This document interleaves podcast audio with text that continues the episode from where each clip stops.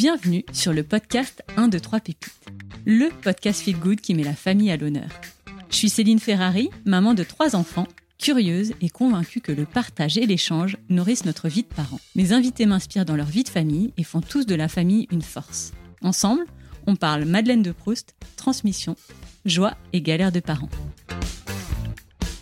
Hello à tous, bienvenue sur le podcast 1, 2, 3 Pépites. Aujourd'hui, épisode hors série. Donc, les hors série, c'est des épisodes où je reçois plutôt des experts, des personnes qui, euh, par leur métier, ont, des choses à vous partager sur la vie de famille.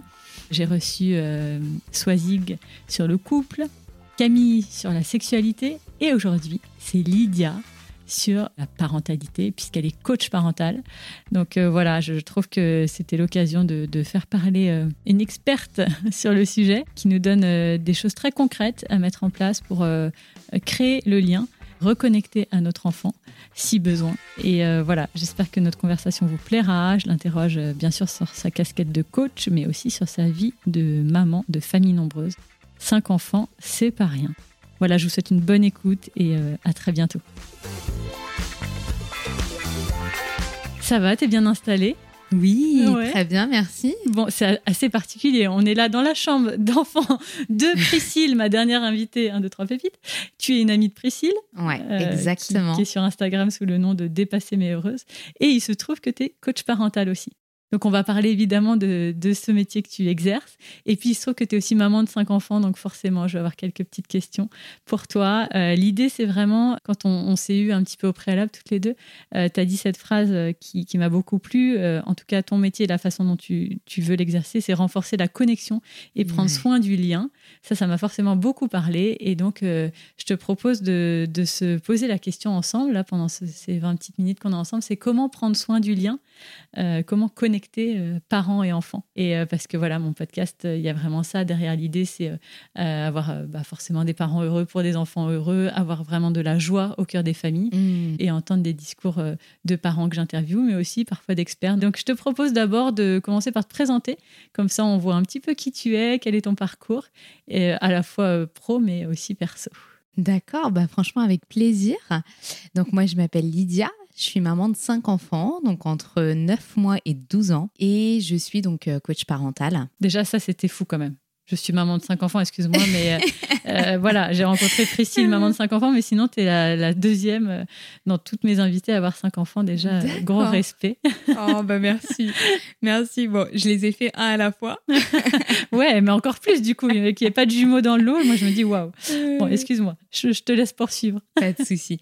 Et en fait, bah, pour raconter un petit peu mon histoire, euh, moi, je, suis, je rêvais d'être maman j'avais envie d'avoir des enfants et puis euh, bah, je faisais euh, beaucoup de babysitting, euh, j'étais animatrice de centre de loisirs.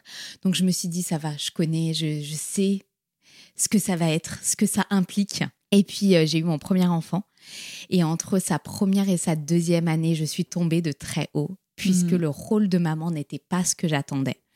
J'avais un idéal, j'avais prévu d'être d'être bienveillante, d'être patiente et en fait, je me retrouvais à être tout le contraire de ce que je voulais être. C'était très très dur pour moi parce que j'étais complètement dépassée.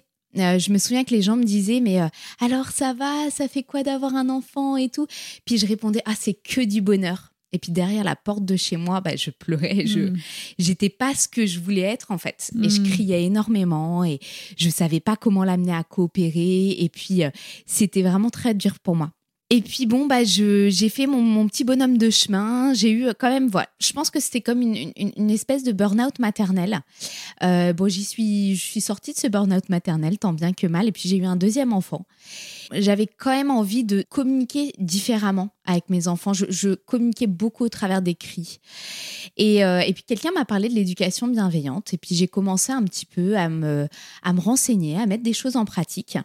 Et euh, en fait, je, ça me correspondait pas parce que j'avais l'impression de tout donner à mes enfants. Alors peut-être que je l'avais pas bien compris à l'époque Hmm. mmh. et, et, du coup j'avais l'impression d'être tellement focalisée sur eux que sur leurs besoins, ou, ouais. sur leurs besoins exactement mmh.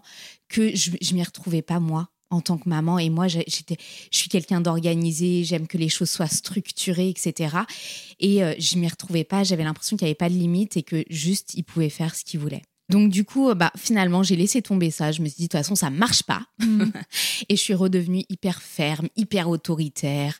J'ai repris en fait mes bonnes vieilles habitudes. Et puis en plus de ça, je sentais une énorme culpabilité lorsque je pétais les plombs en fait. Mm. Donc j'ai essayé d'être super patiente, je me retenais, puis le jour où ça pétait, bah, j'étais hyper, je me sentais hyper coupable. Mm. Et c'était vraiment dur pour moi. Puis j'ai eu un troisième enfant. Et euh, après la naissance de mon troisième enfant, je serai toujours reconnaissante envers cette personne qui a offert à mon mari et moi un livre sur la parentalité. Puis bon, moi j'avais déjà lu beaucoup de livres sur la parentalité. Je me suis dit, bon, qu'est-ce que ça va m'apporter? Mon mari a commencé à le lire à haute voix, etc. Puis on a été vraiment frappés. On a eu comme un changement de paradigme. Et puis on s'est rendu compte que on pouvait à la fois poser des limites avec nos enfants tout en les respectant. Et en fait, on pouvait avoir une communication euh, qui était calme et respectueuse tout en mettant un cadre. Et finalement, en les amenant à respecter bah, le, Mm. le besoin de la situation, etc. Bon, là, j'ai forcément envie de te couper et de te demander quel est ce livre. Alors, bah, ce livre-là, c'est Aimer intentionnellement ses enfants de Danny Silquin. Ok, donc Ouais. grosse révélation pour vous, votre couple, votre vie de famille. Complètement, Et donc le quatrième et le cinquième enfant de manière beaucoup plus apaisée dans la famille. tout à fait. c'est, et c'est exactement ça. C'est fou, hein Ouais, ouais, ouais, c'est Non, ça. mais du coup, tu as, de, t'as de la matière pour aussi mettre en place et tester des choses en ayant cinq Ah, mais enfants. C'est la grande chance Ouais, aussi ouais, de, de voir en fait la façon dont tu évolues en tant que parent. J'imagine ça. qu'on est un meilleur parent euh, au fil du temps. En tout cas, moi, je, Ah, je ressens ça quand même euh, à mon niveau. Excuse-moi, je t'ai interrompu. Est-ce qu'il y avait autre chose a- à, partager sur ton parcours? Peut-être le moment où tu es devenu coach euh, parental. Comment ça ça. s'est. Bah, en fait, ça s'est fait un peu de fil en aiguille. Le livre est quand même resté théorique, donc on- j'ai j'ai décidé de me former chez l'auteur de ce livre-là. Et puis, euh, je me suis dit, ça, faut que je le partage avec d'autres parents. J'étais Ouais. en congé parental à l'époque. On était sur le point d'avoir notre quatrième enfant, je crois, où, où elle était déjà là. Bref, je me suis dit, ça, faut que je le partage. Ouais, un appel de la transmission. quoi. Complètement. J'ai fait une certification en discipline positive qui était aussi vraiment dans le même courant de pensée. Et ensuite, euh, à la fin de mon congé parental, donc ça fait presque deux ans, j'ai décidé de me lancer dans le soutien euh, à la parentalité. Donc c'est ce que tu puis, fais euh, aujourd'hui. Voilà, c'est ça. Ok, trop bien. Et donc, alors, qu'est-ce que j'ai envie de te la poser en frontal direct, mais euh, j'introduisais sur renforcer euh, la connexion, prendre soin du lien. Ouais. C'est évidemment une super mission et quels parents n'en rêvent pas, mais comment euh, tu, tu accompagnes les parents sur ce chemin et, et quels sont tes, tes drivers? Bah, en fait, j'ai remarqué qu'il y avait trois, trois choses que j'ai vraiment travaillé dans ma famille. La première, c'était la connexion de cœur à cœur. Donc, au lieu de me focaliser sur le comportement de mes enfants, je me focalisais en fait sur cette connexion qu'on a ensemble. Voilà, juste transmettre le message je t'aime, que le message je t'aime soit entendu mais aussi ressenti. Hmm. Donc ça, c'était vraiment ça. Comment est-ce que on peut euh, finalement construire cette, cette connexion? Ensemble Donc Ouais, ça, mais la quand la difficulté est là et que tu es en pleine tension, c'est vrai que ce cœur à cœur, euh, tu l'oublies un peu. Quoi. Exactement, tout Mm. à fait. Et puis ça arrive, hein, euh, Mm. et ça va tous nous arriver encore et encore. Euh, la deuxième chose auquel je pense, c'est le, le parent a besoin de prendre soin de lui aussi. Donc trouver cet équilibre entre les besoins du parent et le besoin de l'enfant. Mm. Donc c'est aussi ce que j'accompagne les parents à faire. Et puis bah, la troisième chose, c'est que finalement, il y a plein de choses qu'on utilise de façon très automatique et on répond souvent par, par réflexe. Bah, du coup, on peut changer notre boîte à outils et utiliser d'autres outils Mm. pour pouvoir communiquer avec nos enfants. Donc clairement, c'est ça, changer sa boîte à outils. Donc la connexion de cœur à cœur, l'équilibre entre les besoins du parent et les besoins de l'enfant, et puis la boîte à outils. Tout ça, moi, j'en suis convaincue et j'adore. euh, évidemment, tout ce que tu me dis me, me parle. Mais moi, je, je transpose à ma vie de parent. Et même si, voilà, j'ai, j'ai, je pense beaucoup la conscience de, de la présence du parent qui est Mm. nécessaire, le- le- l'importance de ne pas crier, et ben, moi, il se trouve que oui, je m'énerve, je crie, il y a plein de choses que je fais qui ne correspondent pas à ce que je voudrais être. Ouais. Euh, ça va, je, je deal à peu près bien avec la culpabilité. Je pense qu'à partir du moment où tu te dis que tu aimerais mieux faire, c'est déjà bien. Donc ça, j'ai l'impression d'évoluer sur ce chemin. Mais par contre, j'arrive quand même à des situations euh, où je crie, je hurle, enfin, je pète les plombs, enfin, clairement, Ouais. parce que trois enfants et beaucoup d'énergie. Et ça, vraiment, je, je suis un peu résignée. Je me dis, bon, bah, c'est comme ça, quoi. Tu vois, je suis pas tellement dans le euh, je peux changer et, et sortir une nouvelle boîte à outils. Ça va, Mhm. je suis maman depuis euh, 8 ans. Tu vois, il y a un peu ce côté un peu et donc, qu'est-ce que tu as envie de me dire finalement pour me convaincre Ouais. sur ce sujet-là, même si, enfin, en quoi vraiment ta boîte à outils peut euh, me guider et, et Mm, m'aider? mm, mm. Moi, je dis m'aider, mais bien sûr, Ok, je parle pour le nom Bah, de tous déjà, les parents. la- la- ce que j'ai envie de dire, c'est que c'est ok en fait. Ça nous arrive à tous. Même moi, j'ai tellement galéré dans ce domaine-là. Hmm. Euh, vraiment, l'écrit, c'était ma façon de communiquer. Voilà, dès qu'il obéissait pas tout de suite, allez hop. euh, Ouais, la et- et menace. je cri, savais euh. que voilà, et je savais que ça fonctionnait. La, la première chose que j'ai envie de dire, c'est que déjà, euh, on- ça, sort tout seul. Je pense qu'on l'a tous traversé ça. Et puis, euh, c'est aussi parfois parce qu'on sait pas forcément faire autrement. Hmm. Alors, comment on fait Euh, autrement justement, on va mettre en place des nouvelles habitudes Hmm. et on va découvrir d'autres façons finalement de par exemple donner des ordres. Je suis toute oui sur ça. Et ben, du coup, par exemple, on peut transformer en ordre un ordre en question. Donc au lieu de dire va chercher ton manteau, on pourrait dire bah, qu'est-ce qui te reste à prendre pour être prêt avant de sortir? Ouais. Alors oui, ça demande une petite gymnastique cérébrale. Déjà, la première chose que j'ai envie de dire, c'est que on ne sera jamais parfait dans nos interactions avec nos enfants. Il y aura toujours des loupés et c'est complètement ok. Il y a des moments où on va avoir un trop plein et on va exploser et c'est normal aussi. Euh, mais du coup, c'est vrai qu'on peut apprendre à faire autrement Hmm. si on en a envie et ça demande de la pratique. C'est pas une baguette magique Ouais. qu'on peut utiliser et puis ça y est, ça fonctionne.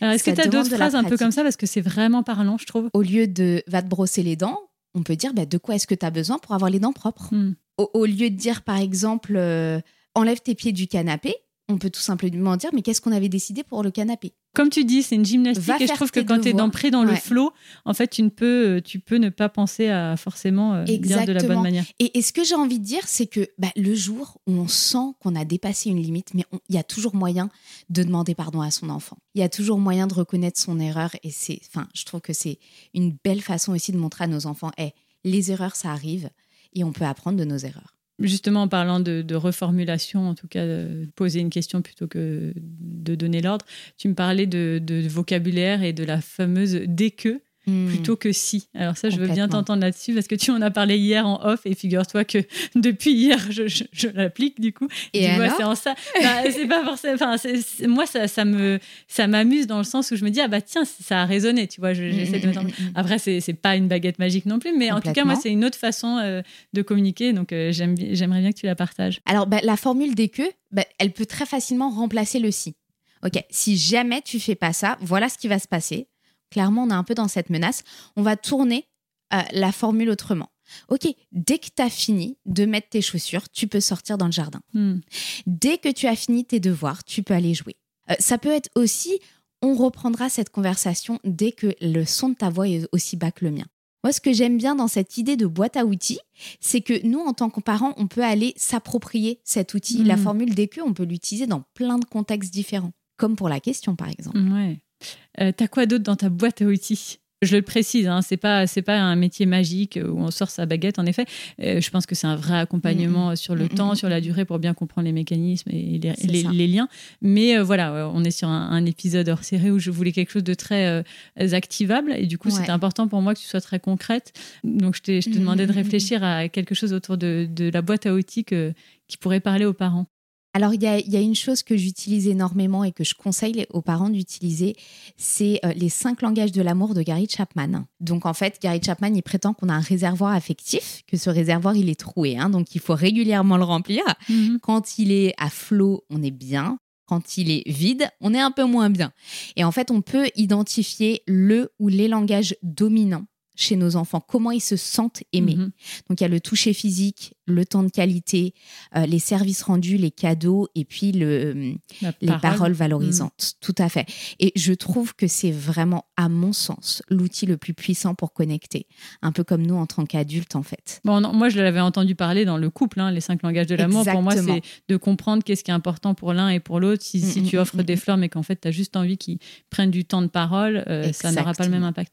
Ce qui est difficile pour moi avec ça, c'est de finalement avoir le sentiment de bien euh, juger le, le langage de l'amour de mon enfant. Mm, mm, mm. Ça, je sais pas comment Alors. on, on le fait, parce qu'en fait, euh, Complètement. euh, Alors, c'est pas évident, euh, je trouve, de décrypter. C'est- c'est- tout à fait. Alors déjà, il faut savoir qu'on a cette, on a les- l'automatisme à la naissance. On utilise très facilement les cinq langages. hein. Oui, Donc et ça, puis faut le savoir. L'un n'annule pas l'autre, Exactement. Et on est tous touchés d'une façon ou d'une autre par les cinq langages. hmm. D'accord? Donc, aux alentours de 3 et 4 ans, on peut commencer à repérer quelque chose qui va venir toucher notre enfant particulièrement. Donc, soit on peut faire quelque chose pour lui, donc par exemple, le prendre dans nos bras et puis voir ses petits yeux s'illuminer, et puis, ah, peut-être que c'est ça, justement. Ou sinon, on Donc ça, peut c'était aussi... le contact physique, par exemple. Ouais, ça c'était le contact physique, exactement. Ou sinon, on peut observer ce qu'il donne aux autres. Très souvent, un enfant qui va beaucoup rendre service, c'est un enfant qui- aimerait qu'on lui rende service aussi. Nous, nous avons repéré le langage de l'amour de notre deuxième fille parce qu'elle ne lâchait pas sa petite sœur. Donc, elle était toujours en train de lui faire des bisous, des câlins, et nous, on était là, non, mais laisse-la, etc. Et en fait, on s'est rendu compte, mais c'est ce qu'elle voulait, elle. Hmm. Et elle avait 4 ans à l'époque. Moi, j'étais convaincue que c'était les temps de qualité. Et en fait, quand j'ai commencé à communiquer au travers de ce langage, de beaucoup de touchés physiques, de gros câlins, etc., mais j'ai j'ai tapé dans le mille. Oui, en Et fait, tu, finalement, tu veux ça dire qu'il faut les observer parce qu'en fait, leur action et leur façon d'être nous éclairent sur euh, ce dont ils ont envie. En fait, on Tout fait ce qu'on a envie en général. Exactement. On, C'est ça. on donne ce qu'on a envie de recevoir. C'est ça. Et, euh, et c'était vraiment beau ce que ça a produit chez elle, finalement. Hmm. Ouais. T'as vu un avant-après. quoi. Mm, mm, mm. Euh, Est-ce que tu as autre chose à partager sur les cinq langages de l'amour que tu voulais euh, préciser? Après, il faut, faut être intentionnel. Et puis, il faut se dire, OK, allez, je vais tester telle ou telle action. Je vais essayer, puis je vais, euh, et je- puis je vais m'entraîner. Ouais. Un peu comme ce qu'on ferait avec notre conjoint, par exemple.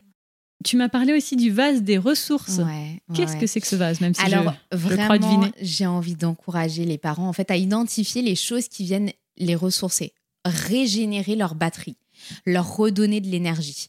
On a tous des choses qui viennent nous faire du bien. Et en fait, en tant que parents, on oublie, on a tellement de choses à faire, la to-do list est tellement longue que parfois on oublie d'aller faire ces choses-là qui viennent nous ressourcer. Mm. Bah, peut-être que c'est une balade dans la nature, peut-être que c'est lire un bon bouquin, peut-être que c'est euh, se réveiller et puis euh, prendre le temps de méditer, euh, peut-être que c'est aller faire du sport. Donc toi, tu parles de se ressourcer sans enfant, hein, je précise. Alors, on peut éventuellement aussi se ressourcer. Moi, je sais que mon mari adore faire des jeux de société. Donc, du coup, il aime faire des jeux de société Mm. avec, avec les enfants et ça le ressource. Donc, il essaye souvent de faire ça le mardi soir, par exemple. Donc, ça va vraiment dépendre, OK, qu'est-ce qui nous ressource De l'identifier et puis de le programmer et de le- vraiment le faire, quoi. Ouais, de prendre ce temps un peu de d'introspection sur ce qu'on aime, quoi. Ce Exactement. qu'on peut parfois oublier en tant que parent. Avec ta casquette de coach, là, maintenant, Ouais. ça fait plusieurs années que tu pratiques. Est-ce que tu as un message en particulier que tu as envie de faire passer, quelque chose qui te tient vraiment à cœur? Bah, quelque chose qui me tient vraiment à cœur, c'est euh, que les, les erreurs sont des opportunités d'apprentissage. Que nos erreurs sont des opportunités d'apprentissage et que les erreurs de nos enfants aussi sont des opportunités pour eux de grandir et d'apprendre. C'est vraiment ça que j'ai envie de faire passer et que du coup, voilà, de chercher la connexion plutôt que, que, que le bon comportement. Vraiment, c'est ça. Moi, je le vois un peu comme un terrain de jeu, quoi. Mm. La sphère familiale, tu vois. Je trouve que c'est assez intéressant à partir du moment où tu parles de boîte à outils ou de choses comme ça. Tu te dis, bon, bah, j'expérimente, je teste, je vois, j'ajuste. Et ça, je trouve que ça, ça change un peu la donne et le- Ouais. le, regard qu'on peut avoir sur euh, bah, typiquement la relation euh, C'est ça. quand c'est un peu en friction ou pas. Et puis, et puis, parfois, ce qui va fonctionner avec notre premier enfant ne va pas forcément fonctionner avec notre deuxième enfant. Ah bah oui, ça c'est tout l'enjeu, la difficulté. D'apprendre à connaître nos enfants et de découvrir aussi leur tempérament. ouais. Hmm. T'es maman de cinq enfants, Lydia. On le disait en début de podcast, euh, donc entre, entre 9 mois et, et 12 ans. T'as as un peu tous les âges, forcément, Ouais. euh, une belle palette. J'avais forcément envie de te poser un peu mes questions habituelles du podcast qui sont euh, est-ce que tu as un mantra de maman, quelque chose qui te guide dans ta vie de mère, notamment quand c'est un peu plus dur, tu vois? Moi, je, je suis un Mm, peu mm, sur le mantra qui te, qui te Ouais. booste. Alors, le mantra qui me booste, c'est un mantra que j'ai découvert grâce à Hélène Bonhomme Ouais. quand elle avait tout juste commencé. Et en fait, quand elle a commencé, c'était j'étais en plein, en plein burn-out maternel. Et elle répétait souvent fait vaut mieux que parfait. Et ça, Mhm. ça m'a énormément aidé de me dire en fait, hey, c'est OK, je vais regarder la progression plutôt que de la, la perfection. Parce que de toute façon, cette perfection, elle n'arrivera pas. Donc, je me répète souvent, hey, fait vaut mieux que parfait. Vaut mieux que j'essaye plutôt que j'attende le parfait ou le bon moment ou la bonne façon de faire. Voilà. Est-ce que tu as une joie, une galère de maman à me partager? Je trouve que c'est toujours un bon, une bonne question pour un Ouais. peu faire le point sur sa vie de maman. Ouais, mais j'ai commencé par la galère. Pour moi, ma plus grande galère de maman, ça a été d'apprendre à réguler mes propres émotions et puis à vraiment apprendre à, hum, ouais, à rester au contrôle de moi-même, contrôler mes réactions et du coup à vraiment répondre de façon intentionnelle. Ça, ça a été vraiment ma plus grosse galère. Et puis. que tu as résolu comment du coup? Par tout ce que Eh tu as ben, appris pour le coaching par tout- parental? ouais, par tout ce que j'ai appris, par Ouais. les différentes formations que j'ai faites, en, me découvrant moi-même. Hmm, Et puis, grâce à cette devise, en fait, hmm. de fait vaut mieux que parfait. De me dire, Eh, en fait, je vais me tromper plein de fois, mais je vais quand même réessayer et je vais recommencer, quoi. Et j'ai beaucoup utilisé aussi euh, les demandes de pardon envers mes enfants, en fait. Quand je devenais euh, ce dragon déchaîné ou cette sorcière, Ouais, de, de te dire que Mm. c'est un merveilleux outil aussi, le Ouais. pardon. Complètement. Euh, et une joie? Alors là, en ce moment, ma plus grande joie, c'est de voir mes quatre aînés aimer leur petit frère de 9 mois. Donc, euh, bah, voir toutes les affections en fait qu'ils font, qu'ils veulent le prendre, euh, voilà, l'embrasser, l'aider, lui donner à manger, ça, ça me, ça me met tellement en joie de voir tout cet amour là qui se dégage euh, dans la fratrie et envers euh, le petit dernier, quoi. C'est vrai, c'est fou. C'est fou, Mm. c'est- c'est cette dynamique qui s'inscrit. Je le vis à- Ouais. Avec euh, le petit dernier sur une fratrie de trois, donc j'imagine pour Mm, cinq, dis donc. mm, mm. Euh, Est-ce que tu as un rituel de famille à partager? Alors, on a plein de rituels différents, mais celui que j'ai envie de partager, c'est celui du samedi matin. Alors, euh, ça fait quelques mois maintenant que tous les samedis matins, on fait un brunch en famille, tous les sept. Et du coup, pendant ce brunch, on fait un tour de- d'encouragement. Donc, chaque personne dit à chaque autre personne de la famille soit un merci, soit un compliment, soit un encouragement. Donc ça, Mhm. ça vient juste booster un peu notre moment. C'est comme notre petit temps d'échange en famille, comme on en parle en, en discipline positive. Et puis, euh, et puis très souvent, ensuite, on fait le ménage en famille. Chacun a Oh son là là. rôle. En fait, on fait le ménage super vite. Comme ça, c'est fait. Et puis, on peut faire autre chose après. Ah là là, mais ça fait famille parfaite, excuse-moi, mais génial. Non, alors, on est loin d'être une famille parfaite, je te Mais rassure. je Mais c'est vrai que ça, on... Alors, on travaille ensemble. On travaille ensemble et puis euh, chacun a son, son petit rôle. Et tu as, un tips quand même pour euh, la fratrie, parce qu'on sait que c'est un sujet, hein, l'entente dans la fratrie. Et je Oui. crois qu'il y a pas mal de parents qui te sollicitent sur ça, évidemment. C'est quoi, c'est quoi qui peut guider les parents sur euh, Ouais. comment aider à, à la bonne entente au sein d'un foyer? Ouais, ouais, ouais. Alors la première chose, moi je dirais, c'est d'éviter de prendre parti.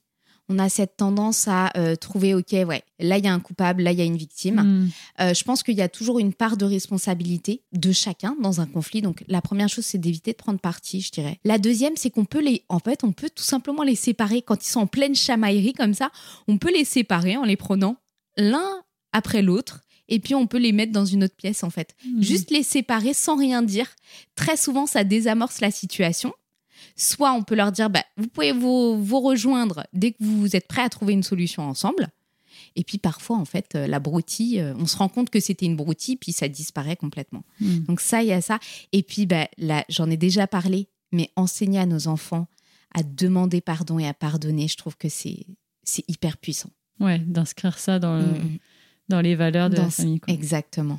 Et moi, je suis toujours curieuse, euh, ça m'intrigue beaucoup. euh, Une maman de cinq enfants, comment tu fais pour, pour vivre euh, voilà, avec les cinq enfants, pas avoir ce sentiment d'être partagé entre cinq? Enfin, Moi, je sens cette Mhm. grande intensité avec trois enfants. Je, je me questionne sur Mhm, comment, mhm, comment euh, vivre avec cinq. C'est vrai que c'est aussi une question que je me suis posée quand j'ai choisi d'avoir une famille nombreuse. Waouh, est-ce que je vais réussir à donner du temps à chacun? Donc, ce qu'on fait, c'est que depuis plusieurs années maintenant, moi, j'organise avec les enfants des temps dédiés. Donc, nous, on appelle ça les têtes à tête. Mhm. Donc, c'est un rendez-vous avec moi.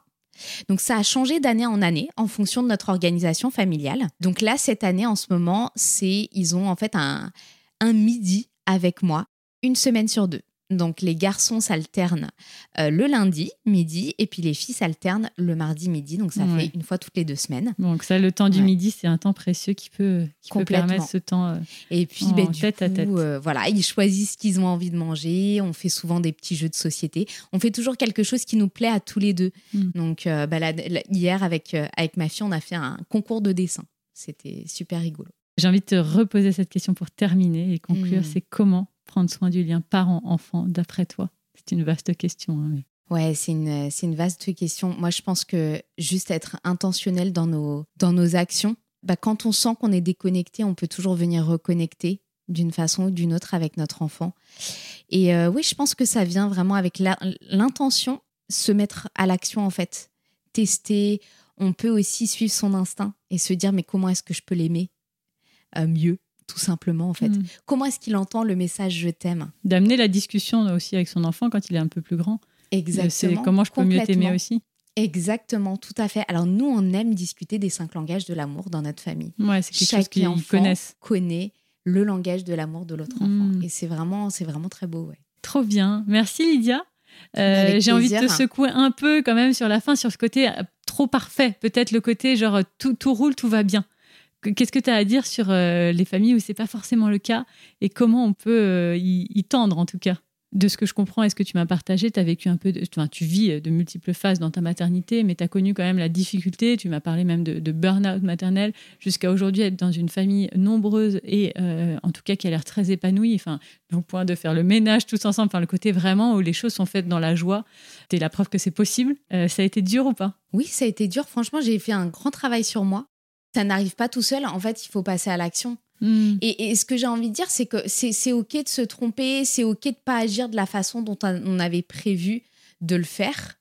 Ma famille, elle est loin d'être parfaite. Vous venez chez moi, c'est bruyant, ça se chamaille, euh, etc. Mais ce, ce que j'ai envie de dire, c'est que oui, j'ai vraiment vécu cette phase où euh, j'étais euh, ben, j'étais vraiment submergée. Je savais pas forcément comment réagir.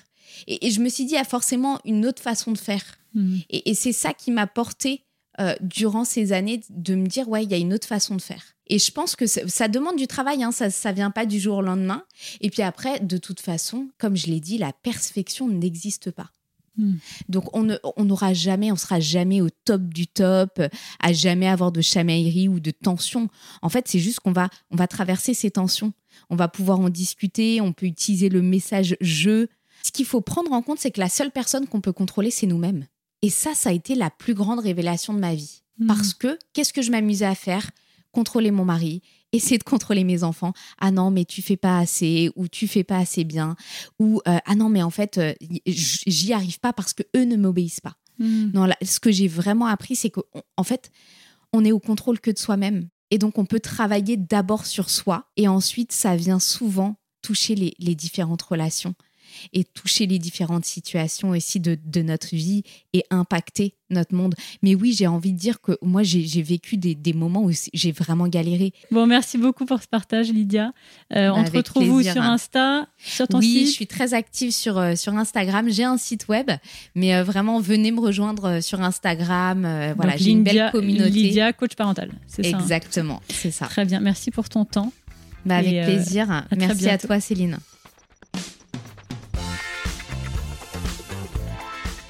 Et voilà, c'est la fin de cet épisode. J'espère que ça vous a plu, que par moments vous avez souri, que ça vous a touché d'une manière ou d'une autre, diverti, fait réfléchir. En tout cas, n'hésitez pas à me le faire savoir.